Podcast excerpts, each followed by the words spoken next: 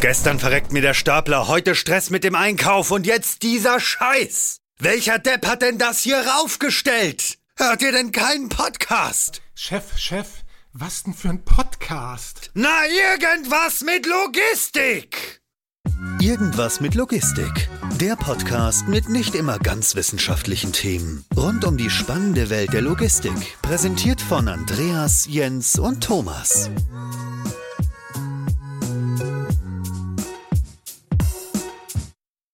Moin, moin zu einer neuen Folge von Irgendwas mit Logistik. Diesmal mit Thomas. Moin, Thomas. Ja, moin, Jens. Und dann haben wir den Markus zu Gast. Moin, Markus. Moin, grüßt euch. Sehr Hallo. schön. Bevor du gleich anfängst, dich vorzustellen, beziehungsweise ähm, auch was du machst und für wem du das machst, kommst du eigentlich aus einer Region, wo man Moin sagt oder habt ihr was anderes?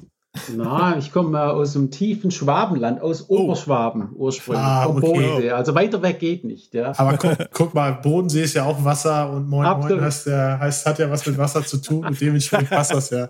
Also wie gesagt, bevor wir jetzt zu viel Quatsch machen, stell dich gerne mal vor, was du machst und für wen du das machst. Ja, mein Name ist Markus Sontheimer. Äh, ich bin im Vorstand der Schenker AG jetzt seit fünf Jahren. Dort als sogenannter CIO, also Chief Information Officer und äh, Chief Digital Officer zuständig für die Technologie, äh, die Transformation in die digitale Zeit ja, und äh, arbeite daran, den Schenker digital für die Zukunft äh, wetterfest zu machen. Das ist ja schon mal eine schöne Aufgabe, die, sich auch, die sich jetzt auch nicht so trivial anhört. Äh, was muss man denn vorher vielleicht gemacht haben, beziehungsweise was hast du denn vorher gemacht, um dafür prädestiniert zu sein, eine Firma wie Schenker ins digitale Zeitalter zu überführen? Das ist gut, dass du das ansprichst, ja, weil ich sag mal, die klassische, es gibt verschiedene Ausbildungspfade, aber ich habe äh, Wirtschaftsingenieurwesen studiert also diese Mischung zwischen Technik und Betriebswirtschaft, das ist aber natürlich schon 28 Jahre her. Und dann braucht man schon die ganze Breite des IT-Managements, ja, die man äh, über die Jahre sich in der Praxis erarbeiten muss, also vom Systembetrieb über Projekte, Transformationen, Architekturen, natürlich viel äh, People-Management, Leute, Prozesse. Also es ist ein weites Feld, IT-Management. Und durch das Thema digital kommt eben dann noch die ganze Dimension neue Geschäftsmodelle hinzu. Also nicht nur die Technik und nicht nur das Engineering, sondern auch die Frage, wie sehen Geschäftsmodelle aus oder wie verändern sich Geschäftsmodelle durch digitale Möglichkeiten. Also ein breites Feld, aber ich hatte 17 Jahre als ähm, IT-Manager bei Mercedes gearbeitet, danach fünfeinhalb Jahre bei der Deutschen Bank die IT transformiert äh, im Finanzbereich der Deutschen Bank und bin jetzt seit fünf Jahren im Vorstand. Also man braucht schon eine breite Ausbildung, viel Praxis erfahren, damit man sich auch äh, so eine Transformation zutrauen kann. Mhm, okay, also Digitalisierung ist ja auch so ein beliebtes Buzzword, was nach wie vor immer mal wieder hochkommt äh, und natürlich auch sehr viel Aufmerksamkeit auf sich zieht. So DB Schenker macht natürlich macht natürlich sehr viel in diesem Bereich, was ich auch auf eurer Internetseite gesehen habe. Ihr habt sehr viele tolle Ideen, die ihr unterstützt. Ihr unterstützt sehr viele Startups und so weiter. Seht ihr euch da eigentlich nur als ähm, sozusagen Inkubator, auch gerade was Startups angeht, oder Warum macht ihr gerade ihr als DB Schenker so viel? Oder wollt ihr einfach die schnellsten oder die ersten auf diesem Markt jeweils sein? Also ich würde sagen, also wenn man, wenn man sich Schenker, wir sind ja klassisch in den Frachtgeschäftsfeldern, äh, äh, sind wir ja quasi eine Plattform, ja, eine Plattform, weil wir haben keine eigenen Schiffe, wir haben äh, keine eigenen Flugzeuge und wir haben auch ganz wenig eigene LKWs. Also wir mhm. sind quasi zwischen Kunden äh, und den Asset Ownern und dazwischen gibt es eigentlich nur Software. Bei den Startups ist es für uns eigentlich äh, so, dass es eigentlich äh, elementar ist, ja, was Innovation betrifft. Also Schenker ja. Äh, hat schon immer, wir wollen Innovationsführer sein, deswegen müssen wir uns äh, und wollen wir uns um neue Techniken kümmern, aber nicht als Investor, um dann über Market Capitalisation Geld zu verdienen, sondern unser mhm. Fokus ist auf den Lösungen. Und wie können die Lösungen, die diese jungen Unternehmen konzipieren, wie scalen die und wie können die Mehrwert für unsere Kunden schaffen? Also von dem her haben wir ein hohes Eigeninteresse. Ja. Mhm. Da würde ich gerne mal einhaken. Du hast ja gerade schon erzählt, du hast eine gewisse langjährige Erfahrung generell in dem Bereich. Die erste Frage, die ich mir in dem Zusammenhang stelle, Hat es sich eigentlich verändert, beziehungsweise die Erwartungshaltung, Lösungen zu liefern versus Lösungen gemeinsam zu erarbeiten mit Kunden und so weiter? Ist das etwas, wo man immer schon in Vorleistung gehen musste oder wo immer stärker von Firmen wie DB Schenker erwartet wird, innovativ zu sein? Die zweite Frage, die ich dort direkt gerne mit reinschießen würde, ist auch bezogen auf deine Erfahrung. Ich persönlich finde es schwierig, wenn man dort ein Thema hatte, dort gibt es ein Thema, was zukunftsträchtig erscheint, dort gibt es wiederum ein Thema, das zukunftsträchtig erscheint, alle rennen in die Richtung. Nach einem Jahr bleibt teilweise aber nichts mehr von übrig. Ganz spontan fallen mir Sachen, die mich sehr fasziniert haben, wo ich aber schnell äh, dann wieder von abgelassen habe, beispielsweise Blockchain ein, weil ich es einfach nicht verstanden habe. Und das andere, was mich fasziniert hat, mich aber auch schnell wieder losgelassen hat, ganz aktuell ist das Thema Clubhouse, mhm. was ich auch sehr, sehr äh, hochgestochen fand und dann wieder nicht. Wie erhält man sich trotzdem auf der einen Seite eine gewisse Hungrigkeit nach was Neuem, aber auch eine gewisse, ja, eine gewissen Erfahrungsschatz, wann es Sinn macht zu sprinten und wann nicht? Ich würde es mal auch, wie du gesagt hast, in zwei Teile teilen. Der erste Punkt ist, bezogen auf die Technologie in der Firma gibt es große Anteile, die man technologisch macht für das Core einer Firma. Also wir werden Schenker die nächsten fünf Jahre quasi das Herz von Schenker in die Cloud bringen. Wir haben alle großen Systeme bereits in der Cloud. Wir bauen Cloud-Native-Systeme und Komponenten in der Zukunft. Das ist wirklich, dass der ganze Backbone, ja, was zum Schluss so eine Firma ausmacht, sind natürlich Menschen und Informationen, ja. Und diese Informationen, die müssen eben zukunftsträchtig äh, in der Cloud stehen. Also man macht viele Projekte, um den Schenker mit seiner Abwicklung äh, äh, intern natürlich zu optimieren und gewisse Komplexitäten überhaupt äh, im Geschäftsmodell abbilden zu können. Gleichzeitig äh, hat man äh, große Kunden. Wir haben äh, wirklich die Top of the Pops in der Elektronikbranche alles, was man wahrscheinlich bei euch beiden äh, auf dem Tisch liegt, wird mit Schenker transportiert. Und da braucht man auch ganz bestimmte Lösungen für die. Ja, zum Beispiel, wenn man heute in einen Telefonladen geht und man kann sein Handy in Zahlung geben äh, und ein, ein, neues kaufen, dann ist der Prozess, der da dahinter liegt, äh, von Schenker gebaut äh, auf SAP-Plattform und der ist sehr kundenspezifisch. Also man macht beides. Man baut für den Konzern selbst innen drin und man baut für Kunden. Bezogen auf deine Innovationsfrage würde ich sagen, wir, wir haben eine Startup-Datenbank. Wir haben über 4000 Startups, äh, die wir profiled haben, die wir uns angeschaut haben, die auf uns zukommen.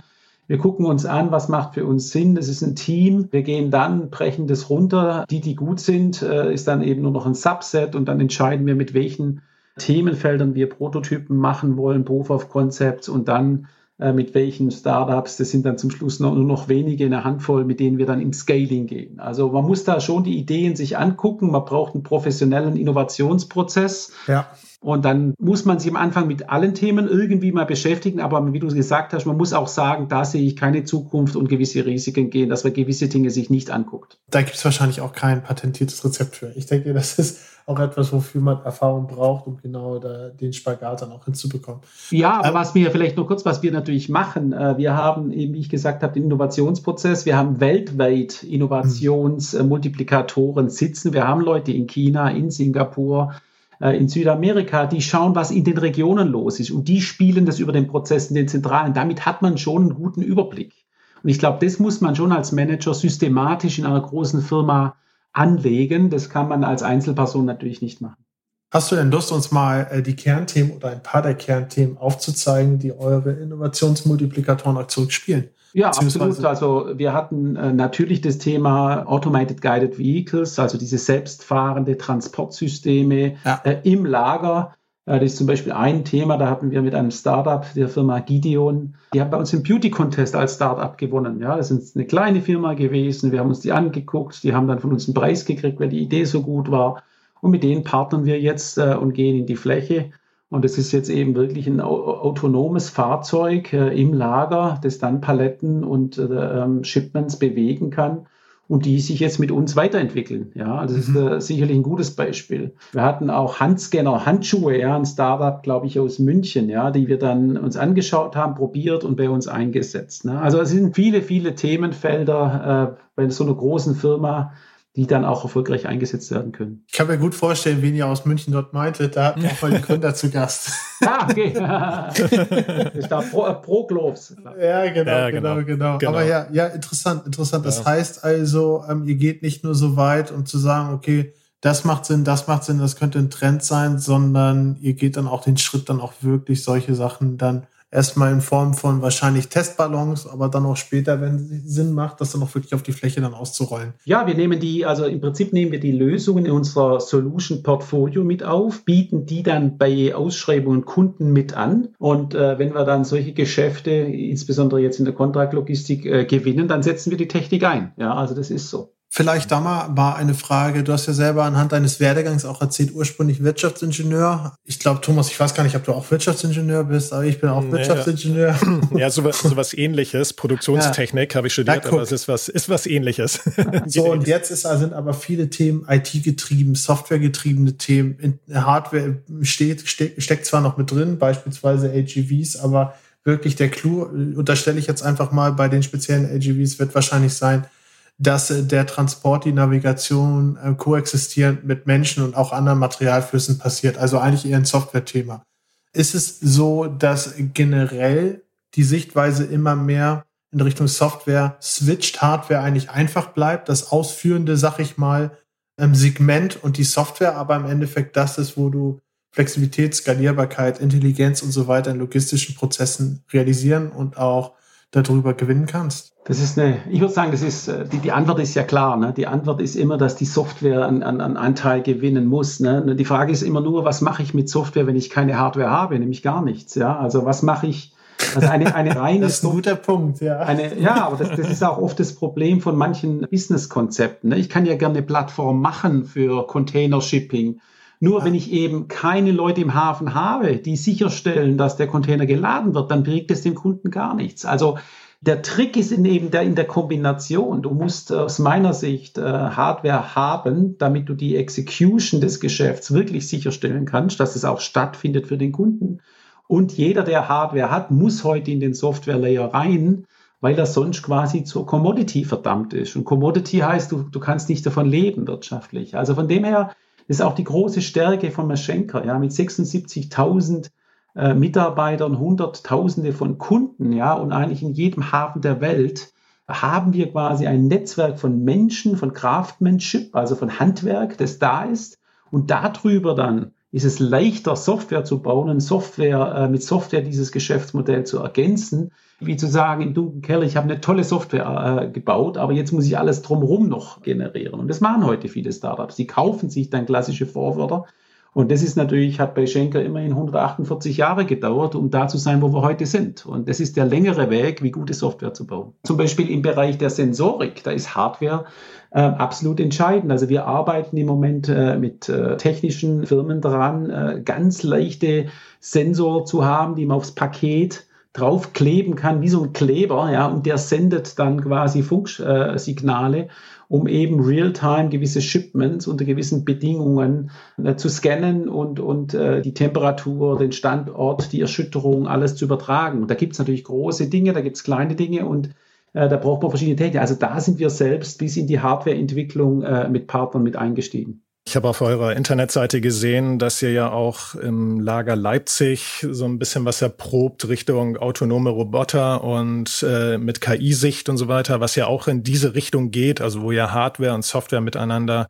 verschmelzt und wo ja auch in die im Prinzip ja auch Software, also da in dem Fall dann KI reingeht. Kannst du dazu ein bisschen was erklären, was ihr da macht? Also ihr habt da da sowas gelesen wie, ihr wollt da mit Routinetätigkeiten im Versandgeschäft ähm, automatisieren und beschleunigen. In welche Richtung geht es denn dort? Ja, im Prinzip ist das äh, grundsätzlich ein komplexes Geschäft. Ja, wenn Sie das Leipzig-Lager bei uns, da arbeiten etwa zweieinhalbtausend Mitarbeiter in Leipzig. Ja. Und äh, dort gibt es natürlich viele Einlagerungs-, Auslagerungsprozesse, teilweise große Teile. Und jetzt ist immer die Frage, klassisch war das früher, kommt ein Mitarbeiter eben auf dem Gabelstapler oder die Menschen laufen zu den Regalen und holen gewisse Teile. Und da gibt es heute diese sogenannte Automated Guided Vehicles. Da gibt es verschiedene Konzepte. Ja, entweder ein Mitarbeiter läuft äh, voraus und diese äh, kleinen Fahrzeuge fahren dem Mitarbeiter hinterher. Ja. Oder sie arbeiten mit einer gewissen Schwarmintelligenz und so kann man quasi einen Großteil gewisser Tätigkeiten auch automatisieren, was zum Schluss eben dann dazu führt, dass man eben die Arbeitszeiten äh, von so einer Maschine nutzen kann, dass man die Menschen entlasten kann von Tätigkeiten, die vielleicht auch nicht gesund sind, weil es zu schwer ist und so weiter. Und äh, wir haben immer gesagt, dass das Entscheidende wird immer sein, die Firma, die diesen Interplay, also das Zusammenspiel zwischen Mensch und Maschine, die das beherrscht oder auch zwischen Mensch und künstlicher Intelligenz, die wird in der Zukunft erfolgreich sein. Und daran arbeiten wir, weil natürlich genau diese gemischten Betriebe, ja, wo ich Maschinen und Menschen habe, das sind natürlich auch aus Security-Gründen die komplexesten und das üben wir gerade ja. in Leipzig. Ich finde es sehr faszinierend, immer noch, was du vorhin gesagt hast, dass die intelligenteste Software ohne äh, sozusagen das ausführende Organ äh, nichts bringt, gerade im ja. Logistikumfeld. Jetzt hast du gerade auch noch mal gesagt, dass die Firmen gewinnen werden, die es schaffen, die Interaktion Mensch-Maschine, Mensch-Roboter, Mensch-KI hinzubekommen. Vor diesen beiden Hintergründen vielleicht auch eines der Learnings, was ihr vielleicht aus Leipzig dann gezogen habt, wie geht man eigentlich damit um, wenn man gezwungen ist, irgendwo ja auch aufgrund, sag ich mal, äh, demografischer Entwicklung und so weiter und so fort, auch was, was, was, was Prozesszeiten, Prozessstabilitäten und so weiter angeht, zu automatisieren, Roboter einzusetzen, Software einzusetzen für Optimierung, selbstfahrende Fahrzeuge einzusetzen, dies alles interagieren zu lassen, wie viel Komplexität verträgt denn eigentlich so ein Standort, sowohl was die, was die operative angeht auf der Fläche, aber auch was die Steuerung des Standorts mit White Color Management angeht, wenn man überlegt, dass man ursprünglich vor vielleicht 20 Jahren, 25 Jahren eigentlich nur damit äh, zu tun hatte, eine Palette von A nach B zu bringen, um das mal ganz ketzerisch an der Stelle zu sagen. Ist da vielleicht irgendwann einfach auch mal eine Grenze erreicht, wo die Idee vielleicht toll ist, aber einfach zu komplex für den Shopfloor, zu komplex für die Logistikfläche. Also ich, ich denke, ähm, das ist äh, ein Wunderpunkt natürlich, die Frage. Und gibt es da heute schon ein Standardrezept? Nein, das gibt es nicht. Ich meine, äh, wenn man heute sieht, wie auch äh, Mercedes-Benz heute in ihren Fabriken ein Modell nach dem anderen, fünf verschiedene Modelle auf einer Assembly-Line produziert, alle Teile kommen rechtzeitig ans richtige Auto an, dann muss man sagen, dann ist man in der Logistik natürlich, hat man noch viel Potenzial, viel Potenzial, Dinge äh, zu optimieren, zu automatisieren, zu digitalisieren. Nur äh, es ist halt nicht so, dass der Hammer ja, oder das AGV immer die richtige Lösung ist. Ne? Und deswegen, wir als Schenker, wir bauen ja Services äh, für Kunden. Das hängt ja dann ab von der Umschlaghäufigkeit. Es hängt davon ab, welche Produkte, wie groß, wie schwer sind diese Dinge, wie viel Auslagerungs- und Einlagerungsprozesse haben sie denn überhaupt. Und deswegen sind unsere Läger weltweit unterschiedlich. Ne? Ein, ein, ein Lager für Waschmittel äh, und Consumer Goods sieht natürlich anders aus wie ein Lager für Telefone, ja, für High Value Electronics. Ne? Und so, glaube ich, ist es immer wichtig, dass wir als Schenker natürlich eine ganze Palette haben müssen. Ja, wir bieten mhm. eben für Medizin an, ja, für, für, für Vakzine, also für, für die ganze, das ganze Thema Impfung, brauchen sie andere Themen, sie brauchen andere Temperaturen, sie brauchen andere Prozesse. Und dann haben sie die hochautomatischen äh, E-Fulfillment, ja, äh, klassisch äh, für, sage ich mal, ähm, E-Commerce, ja. Da können sie natürlich mit Schuhkartons, wenn sie nur Schuhe aus dem Lager bedienen, da können sie voll roboterisieren. Also die, die, ja. das, das, ist die Breite, ne, äh, mhm. die man haben muss. Und das muss man durchkalkulieren, weil hohe Automatisierung ist natürlich eine hohe Bindung an Kapital. Und das kostet ja. eine, das müssen sie erstmal verdienen. Ja. Wo fängt denn da die in euren Legern so aus Erfahrung heraus die Automatisierung an oder und wo hört sie auf? Also bei welchen Artikelspektren und so weiter? Ist es da so, dass sie sagt, man kann das ja irgendwie so eingrenzen oder ist eigentlich, oder ist generell jedes Lager aus eurer Sicht, äh, jedes Logistikzentrum aus eurer Sicht fähig, autonome Roboter und so weiter und AGVs und so einzusetzen? Äh, ich glaube, die Frage ist nicht äh, die Fähigkeit, die Frage ist, ist es okay. wirtschaftlich? Also man ja, darf okay. nicht, nicht vergessen, so eine Firma ja. wie unsere, wir müssen immer rechnen, macht Automatisierung Sinn? Ja, ist klar. Und wenn Sie heute, äh, sagen wir, einen Vertrag kriegen, Sie machen, nennen wir ein Beispiel, Ersatzteillager in der Automobilindustrie, dann unterschreibt der Kunde ja vielleicht drei Jahre, vielleicht fünf Jahre. Das heißt, ja. Sie müssen, Sie müssen quasi das Investment in drei bis fünf Jahren rausholen. Und das schränkt sie natürlich ein in der Frage, wie fixkostenstark gehen sie dieses Geschäft rein. Oft sind in den Verträgen dann noch variable Mengen. Das heißt, wenn der Kunde weniger verkauft, kriegst du auch ja. weniger bezahlt. Also deswegen äh, ist diese Kapitalbindungsfrage eine entscheidende äh, und es ist eben nicht so trivial. Ne? Aber unser Auftrag hier als Tech-Bereich wir unterstützen eben eine Familie von Lösungen und die Planer in der Logistik müssen dann auf so eine Ausschreibung eben mit verschiedenen Lösungen ankommen, den Preispunkt des Kunden treffen und die Risiken müssen bewertet werden und so kommt man eigentlich zum Design für diese, für dieses Lager. Sehr, sehr, sehr interessante Punkte, ähm, die ich genauso schreiben würde. Dann ist würde ich vielleicht das ganze Thema versuchen, mal umzudenken, wenn wir über Digitalisierung sprechen. Und ähm, der Sinn hinter Digitalisierung ist ja, würde ich jetzt einfach mal unterstellen, in seiner einfachsten Form hin, Kommunikation zu beschleunigen, indem ich sie äh, ins, in Anführungsstrichen digitale, ja, nicht, nicht materielle irgendwo hebe, dadurch schneller zu werden und auch ja, leistungsfähiger und flexibler zu sein. Jetzt die Frage, die ich mir da stelle, muss das immer einhergehen? Wir, wir tendieren irgendwie immer dazu, Digitalisierung mit Automatisierung gleichzusetzen. Gerade vor dem Hintergrund, was du beschrieben hast, wie man klassischerweise ein Business Case rechnet, was es für Schwierigkeiten in der Logistikdienstleistung gibt, klassischen Kundengeschäft, klassische Kundenlaufzeiten und so weiter, ist vielleicht der vielversprechendere Weg da drin gar nicht am Ende super interessante, super funktionale Roboter zu bauen und die auf sehr schlaue Art und Weise Sachen erledigen zu lassen, die sich aber erst rechnen bei bestimmten Volumen über zehn Jahre oder mehr in Digitalisierung zu denken, die um drumherum, um den Menschen und die manuellen Tätigkeiten, die der Mensch durchführt, drumherum das Bild runter machen. Also ich, ich würde, wenn du mir erlaubst, ich würde das Bild noch weiter aufmachen. Wenn wir über Automatisierung sprechen, das ist ja, ich will nicht sagen ein alter Hut, aber das ist ja ein alter Hut. Ja. Automatisierung wird es immer geben und die macht auch immer, immer zu einem gewissen Maße Sinn.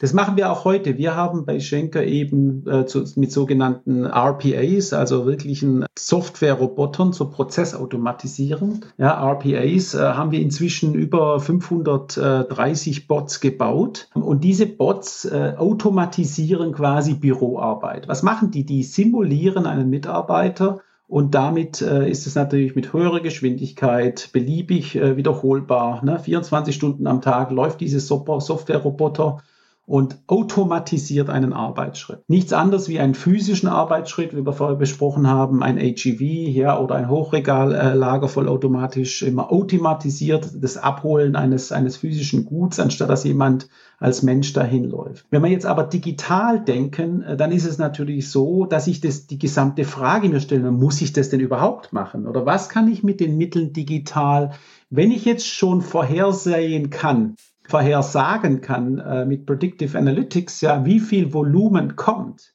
habe ich plötzlich ganz andere Möglichkeiten, mich auf die Supply Chain einzustellen. Also digital verlangt im Gegensatz zur Automatisierung auch eines wirkliches Neudesign des Prozesses unter Anwendung der digitalen Möglichkeiten.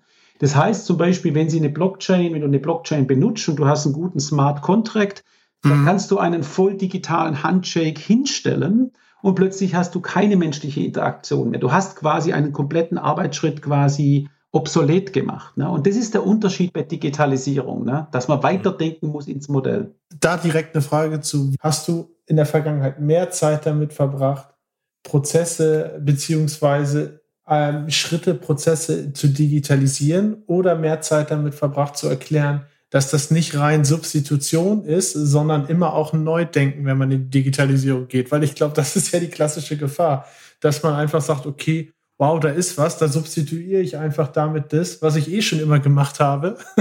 Mach's jetzt einfach äh, im Computer, mhm. aber äh, dadurch habe ich noch nichts gewonnen und äh, implementiere sozusagen Schritte, die nur notwendig sind aufgrund von einem vorherigen nicht digitalen Prozess. Vor allen Dingen ist das ja auch dann meistens keine Transformation in dem Sinne, wenn man ja. eigentlich nur substituiert.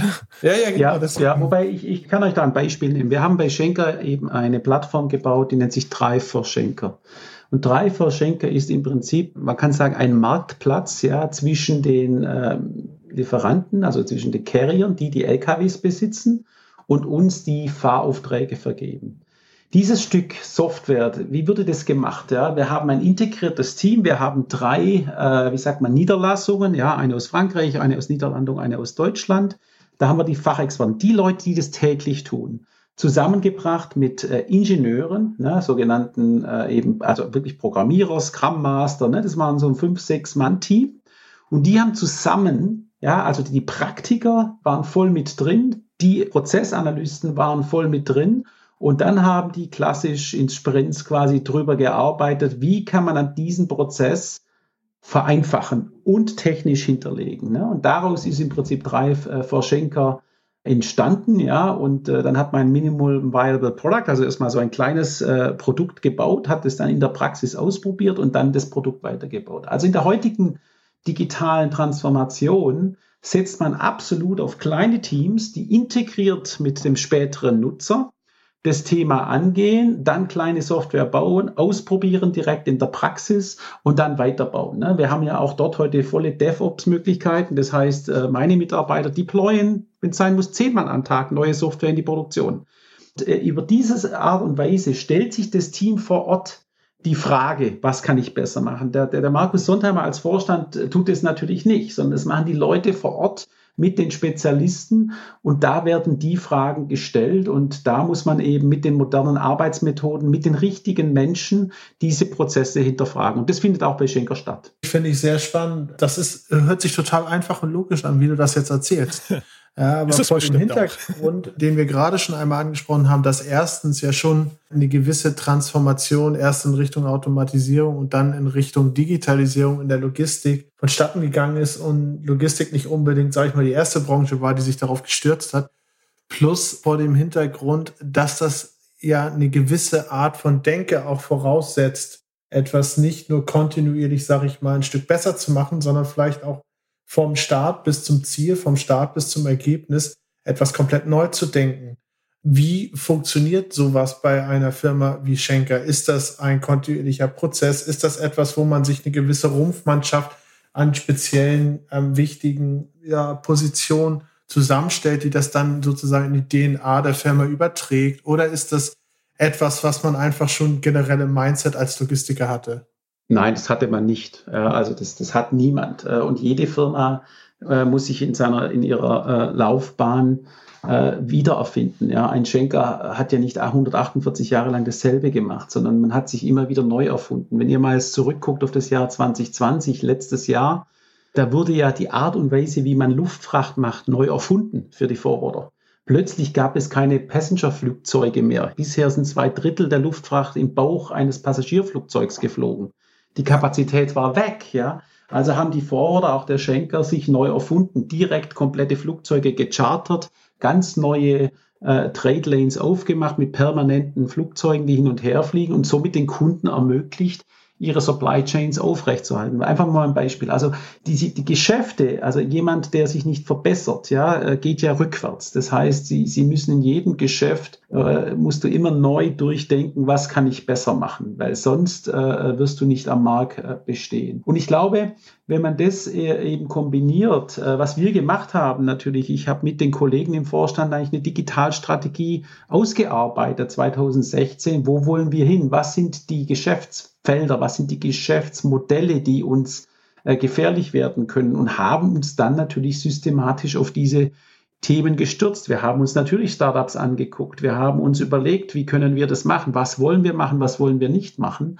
Und es führt jetzt so weit, äh, dass wir als Schenker eben auch sogar unseren Kunden, sogar unseren Wettbewerbern Software anbieten werden, äh, äh, um eben in das Software-as-a-Service-Geschäft zu kommen, weil wir hier haben nun mal gute Software, wir haben Assets und die kann man natürlich genauso dann am Markt äh, mit Einnahmen quasi lancieren. Also von dem her ist es natürlich geht es immer in der Firma top-down auch. Ja, man muss von oben die Offenheit haben.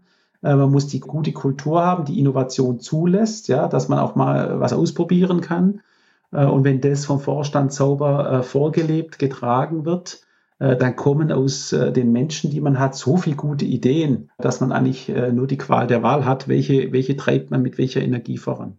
Ähm, vielleicht da mal direkt angesetzt. Was sind denn so die Top-Ideen? Also vielleicht kannst du da so ein bisschen aus dem Nähkästchen plaudern, ohne dass du jetzt etwas ausplauderst, was noch gar nicht ähm, spruchreif ist oder so. Aber ähm, was sind was sind denn so, sag ich mal, also vielleicht du kannst auch gerne das ausplaudern, was noch nicht spruchreif ist. ja, genau. Nein, also ich meine, das, wenn ihr bei mir mal auf dem LinkedIn, auf meinem LinkedIn-Profil schaut, ich spreche ja relativ viel darüber, was Schenker macht. Ja, ich glaube, es ist äh, auch heute eines der großen Fehler von traditionellen Unternehmen, dass man dieses alte, ich verstecke alles und niemand darf es wissen, das passt heute nicht mehr in die Zeit. Wenn ja. man heute gute Menschen am Arbeitsmarkt gewinnen will, also wenn ich meine Söhne, ja, äh, wenn die äh, über eine Firma was hören, gucken die, gibt es die im Internet und was machen denn die?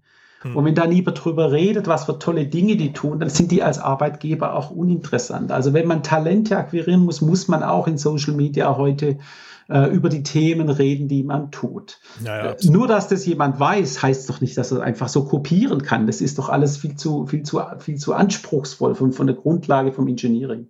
Also von dem her, äh, wir arbeiten äh, ganz klar an einer Komponentenstrategie. Wir haben unsere Landschaft zerlegt in 360 Komponenten. Wir, wir haben agile Teams um diese Softwarekomponenten herum und wir bauen diese Komponenten so, dass wir die auch als Software am Markt anbieten wollen. Also das Ziel ist ganz klar zusätzlich, dass wir unser klassisches Geschäft äh, digitalisieren und optimieren, arbeiten wir aber auch daran, äh, Softwareprodukte in den Markt zu bringen. Und das ist schon sehr revolutionär, ja, für, für mhm. einen klassischen Logistiker. Ja, also von dem her. Ja, absolut. Spannend. Das ja. halte ich auch für, für relativ revolutionär, weil die Frage ist dann ja wahrscheinlich irgendwann nur, weil etwas bei einem selber funktioniert oder wie überzeugt man sich, beziehungsweise, ich möchte jetzt nicht sagen, warum tut man sich das an, aber warum tut ihr euch das an, dass ihr, selbst wenn die Idee gut ist, potenziell äh, Marktbegleiter daran partizipieren lässt und gleichzeitig dann auch noch womöglich Themen habt wie permanent, weiß ich nicht, Serviceleistungen, wie äh, ja, aber das ist ja Support und so weiter und so fort. Ja, aber das ist ja relativ, das ist relativ einfach. Ne? Schau, dir die ja. Rendite, schau dir die Rendite an von Software as a Service Companies, die liegt wahrscheinlich bei 40 Prozent, bei Amazon mhm. wahrscheinlich bei 60 Prozent und, und die Rendite von Forwarder liegt bei 5 oder 6. Ja.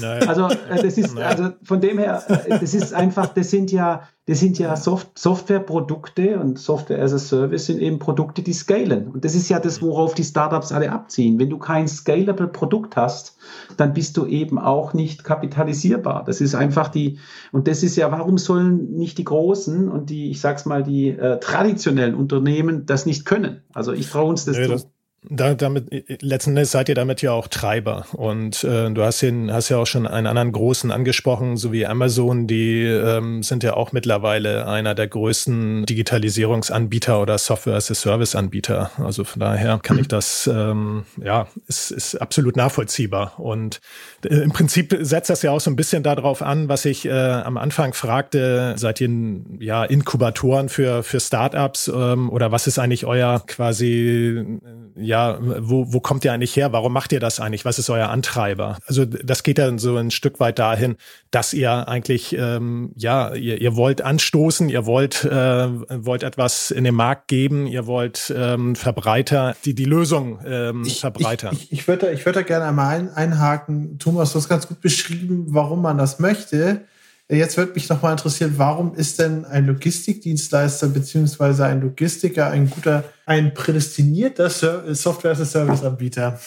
Das ist relativ einfach. Ich ich habe 2600 ITler bei Schenker. Jetzt muss man aufzählen, wie viele Softwarehäuser in Deutschland hast du, die Software bauen, die größer sind als die Schenker IT. Ja, das, das, sind, das, sind, nicht so viele. Also ich glaube, äh, genau, also wir haben, wir haben drei Tech-Center ne, in Warschau, in Delhi, yes. in China. Ja, wir können Software ja. bauen. Wir können Software bauen und zwar gut. Ja. Wir sind mit allen großen Systemen in der Cloud. Ja, wir haben die besten Architekten. Also das kann man ja auch drehen, wie man will. Äh, Software und Technologiekompetenz ist absolut entscheidend in den nächsten zehn Jahren für Logistiker. Ja, wer nicht versteht, dass er die digitale Technik können muss, dass er Daten verstehen muss, dass er künstliche Intelligenz, Machine Learning verwenden muss, der wird in zehn Jahren riesen Probleme haben. Ja. Und äh, wenn man das mal unterstellt, ja, und das, das darf ich jetzt mal für Schenker äh, behaupten, ja, dass wir da eine absolut Top-Mannschaft in der IT haben, dann ist doch genau die Frage, wenn ich so oder so in 70 Länder rein muss mit dem Tool, warum soll ich es denn noch nicht noch äh, vier oder fünf Peers auch anbieten? Mhm. Weil zum Beispiel ein mittelständischer Forwarder, der hat vielleicht exzellente Kundenkontakte, der kümmert ja. sich um den Kunden, aber der kann sich doch diese Digitalisierung nicht in allen Ecken äh, erlauben. Ich kann ihm aber die Digitaltechnik, ja, vielleicht sogar mit seinem Brand zur Verfügung stellen und ja. kann ihm helfen. Ich kann mein Produkt scalen, er kann im Wettbewerb bleiben, weil Shaker ist ja keine Firma, die alle Mittelständischen auffressen will. Das sind wir ja nicht. Und ich glaube, also so kann man ein, ein sogenanntes äh, Kooperation und Partnership, offene Netzwerke, das ist ja das neue Modell, bilden zwischen verschiedenen Firmen und dann ein Win-Win generieren. Das ist das Ziel. Das finde ich ganz interessant, weil genau das, was du gerade beschrieben hast, diese Mittelständler beziehungsweise diese Marktbegleiter, die gibt es ja auch. Und die haben einen anderen Fokus. Die stehen aber von teilweise sehr großen Herausforderungen. So, was machen sie dann? Sie schauen sich am Markt um. Es gibt theoretisch für unterstützende Agenturen, für unterstützende Firmen, die Software bauen können und so weiter. Die wiederum verstehen aber Logistik nicht. Und ähm, mhm. auch wenn ich immer der Meinung bin, ähm, deswegen reden wir ja auch ganz locker in so einer Runde darüber. Es ist natürlich keine Herzchirurgie, ne? Und es ist auch keine Raketenwissenschaft. So ehrlich muss man auch mal sein. Jedenfalls Intralogistik nicht. Ist es aber trotzdem nicht ganz trivial und nicht gerade in den Crashkurs verständlich. Ja. Und ich glaube, das ist, das ist, vor allem dann hast du ganz oft das Problem, gerade wenn du in Richtung Software und Logistik gehst, dass Logistik oft über einen Kamm geschert wird. Das wird Logistik nicht gerecht. Intralogistik ist was anderes als Transportlogistik. Absolut. Dis Nein, Distributionslogistik, ja, Distributionslogistik ist komplett anders als Produktionslogistik. Und das sieht Und, man doch auch. Man sieht doch auch, ja. dass die Großen, ja, die Großen, ob das jetzt ein Schenker ist, ob das die, die Konkurrenz in Blau ist, ob das ein Amazon ist, ja, die Großen haben eigengebaute Systeme. Ja, wir haben ein eigengebautes weltweites See- und Luftfrachtsystem. Wir haben ein eigenes gebautes Landtransportmanagementsystem.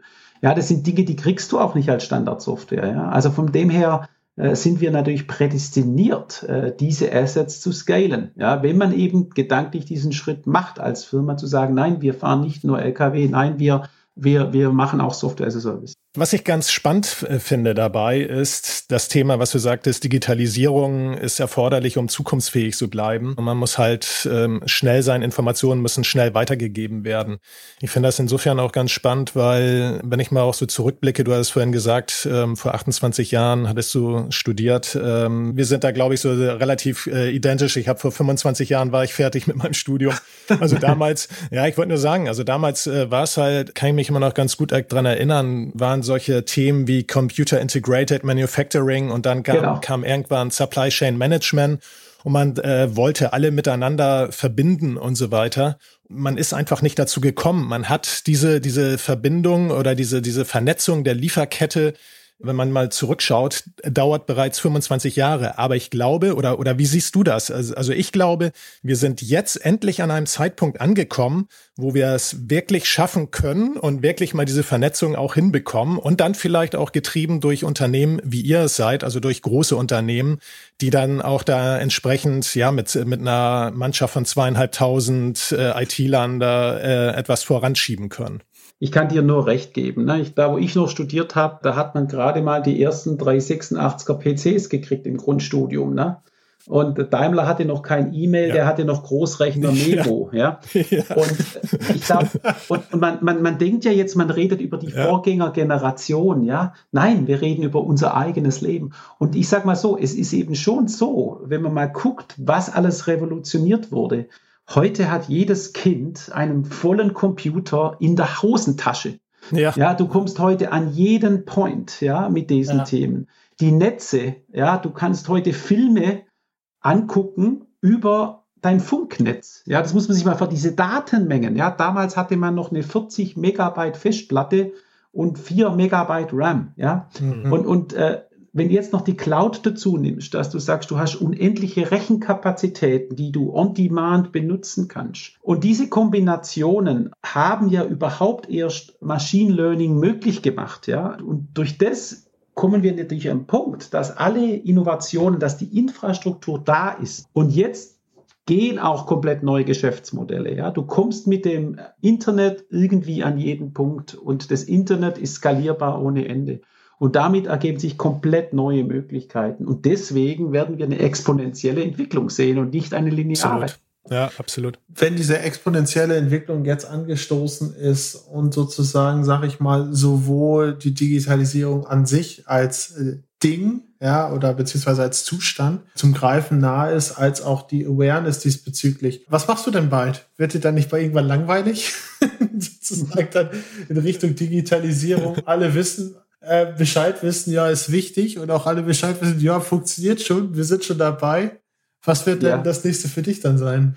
Nein, das nächste für mich ist äh, eine weitere Transformation. Äh, ich bin ein Transformationstyp. Ne? Ich bin jemand, der äh, Organisationen quasi einen Schritt in die Zukunft bringen kann, bis sie das von sich selbst können. Äh, und dann bin ich schon ein Typ, der sich dann neue Dinge sucht. Und ich sage auch mal so, es ist auch für mich selber einfach das, was mich jeden Morgen aufstehen lässt, ist eben große Steine zu bewegen. Ja, ich möchte immer wieder neue Dinge anstoßen und das treibt mich. Und äh, ich meine, ich habe jetzt in drei Industrien gearbeitet. Ne? Ich war im Automotive, ich war bei Deutschen Bank im Banking und jetzt in der Logistik. Und äh, man glaubt ja gar nicht, die lernen ja historisch gar nicht richtig voneinander. Ja, wir hatten Online-Banking vor 20 Jahren bei Mercedes, ja. Und mhm. dann kommt man zum Schenker, du kannst online nicht buchen oder bei anderen Forwardern. Ja, das haben wir jetzt alles nachgeholt in der kurzen Zeit. Jetzt kann man online Preise abholen, man kann online buchen, man kann online Track and Tracing machen. Man hat Driver-Apps, ja, dass der Fahrer genau Angaben machen kann. Wir haben, sagen wir, Untouched uh, Proof of Deliveries mit dem Handy. Ja, wir haben alles, und das in wenigen Jahren. Und wenn man weitergeht in andere Industrien, das ist ja alles noch, äh, noch lang nicht am Ende. Ja, schaut euch Smart Home an. Das, das hört man zwar, aber wie viele Smart Homes gibt es denn? Ja, wie viel Gebäudeintelligenz äh, gibt es ja. denn? Also und, und ich glaube, das, das wird nicht aufhören. Ne? Es ist nicht konsistent. Es gibt äh, viele ja. Firmen, die nicht mit können.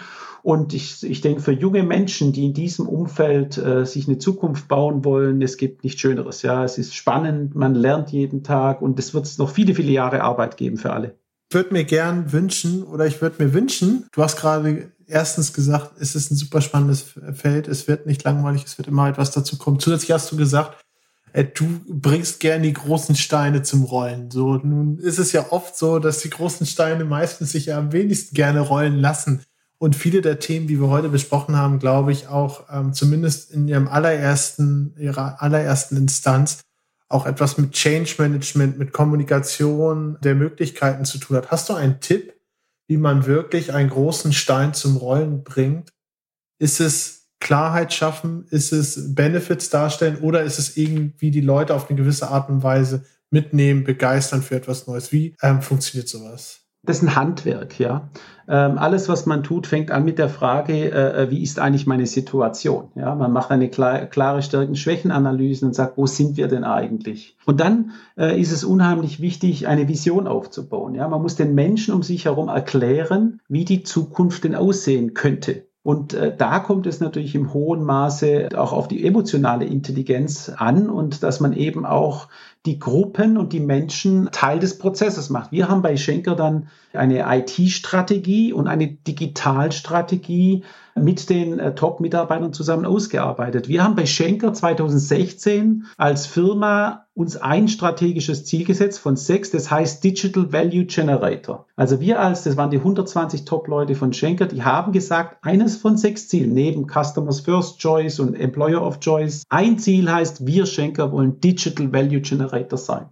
Und wenn du das als oberstes Ziel in der Unternehmensstrategie verankert hast, dann kannst du danach die Dinge runterbrechen. Und dann ist zum Schluss musst du die richtigen Menschen dir suchen. Ja, das wird nicht immer alle dafür sein, aber du musst ein, brauchst ein starkes Team, du brauchst eine gute Strategie und dann kann die Reise handwerklich, ja, Programme, Projekte Stück für Stück äh, vorangehen. Und so haben wir es gemacht bei Schenker. Es hat sehr gut geklappt, aber es fängt alles mit der Standortbestimmung an. Äh, wo stehen wir denn jetzt? Sehr schön. Wo stehen wir denn jetzt? Also du hast uns ähm, relativ gut erklärt, beziehungsweise was Digitalisierung für Schenker ist, wie dies funktioniert, was eure Themen dort sind, was ihr umgesetzt habt. Und zum Ende des da nochmal äh, großen, großen Dank für, hast du uns und den Zuhörern nochmal einen Tipp gegeben. Ich finde es ähm, sehr schön, wie du das beschrieben hast. Einiges, ähm, sag ich mal, findet man wieder, wenn man Probleme diskutiert. An einiges denkt man vielleicht auch in dem Sinne nicht. Und generell ähm, zeigt sich ja ganz gut, es lohnt sich. Ja, es lohnt sich, Sachen anzupacken. Und gerade in diesem speziellen Feld, was wir heute besprochen haben, es lohnt sich, den Schritt in die Digitalisierung noch weiter ja. zu gehen. Ja? Und deswegen super, dass du dabei bist. Vielen Dank. Also wirklich, vielen Dank. Sehr, sehr, sehr äh, gutes Gespräch. Ähm, sehr inhaltlich super interessantes Gespräch. Und danke, dass du zu Gast warst. Ja, vielen Dank. Bitteschön. Danke euch.